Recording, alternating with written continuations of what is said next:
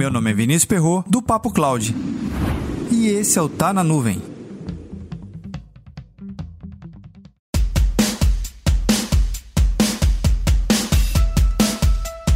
Internet Bank, acessar as redes sociais, comprar uma pizza através de um aplicativo, solicitar um carro, um Uber ou um táxi. Todos esses serviços existe um elemento bastante incomum. Você sabe que elemento é esse? Esse Tá na Nuvem conta com o apoio da Balloon Drive, a primeira nuvem particular do mundo.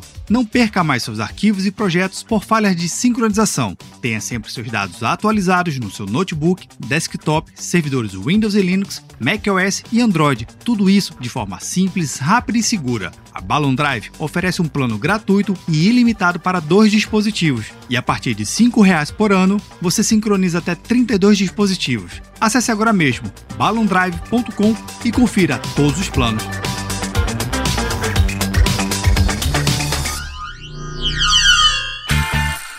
Podemos dizer que na era digital tudo tem um usuário e senha. Exatamente isso. Para acessar ou para curtir, para compartilhar determinados serviços, temos que ter um usuário e senha.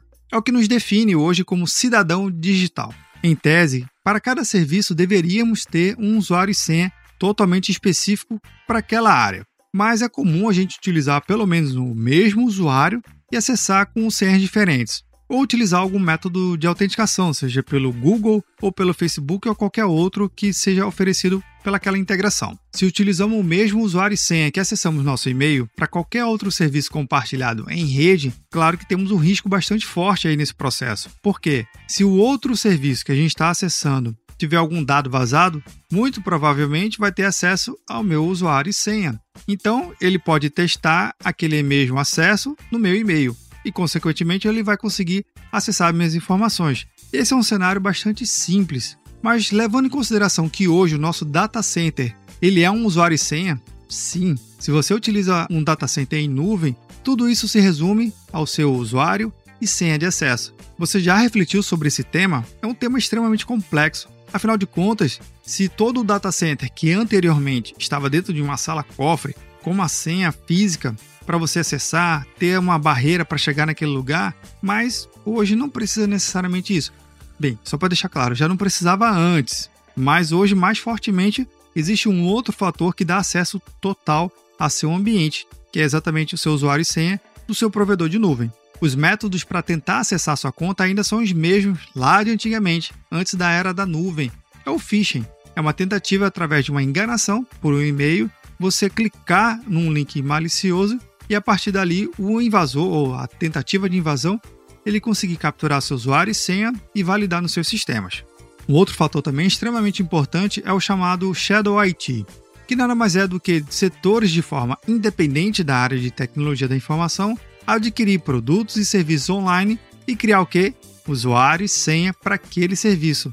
A pergunta: você acha que ele vai criar o mesmo usuário e senha que ele utiliza na sua rede local ou ele, na tentativa de se tornar mais prevenido, ele vai criar um usuário e senha totalmente diferente que descaracterize o e-mail dele corporativo? A resposta é muito óbvia e simples. Ele vai seguir o caminho mais fácil, que é utilizar o mesmo usuário e senha de rede local para acesso a esse novo serviço que está adquirindo em nuvem. Mas muito provavelmente você nunca deve ter visto isso no seu ambiente, na é verdade?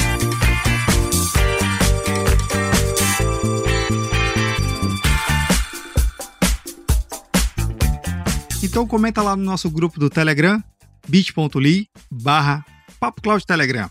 Se você se preocupa tanto ao acesso do seu e-mail pessoal, utilizando técnicas de proteção como autenticação multifator, por que você não tem essas mesmas preocupações para acesso ao ambiente corporativo, isso é, o seu data center, que é em nuvem? Para mais conteúdos como esse, acesse papo.cloud.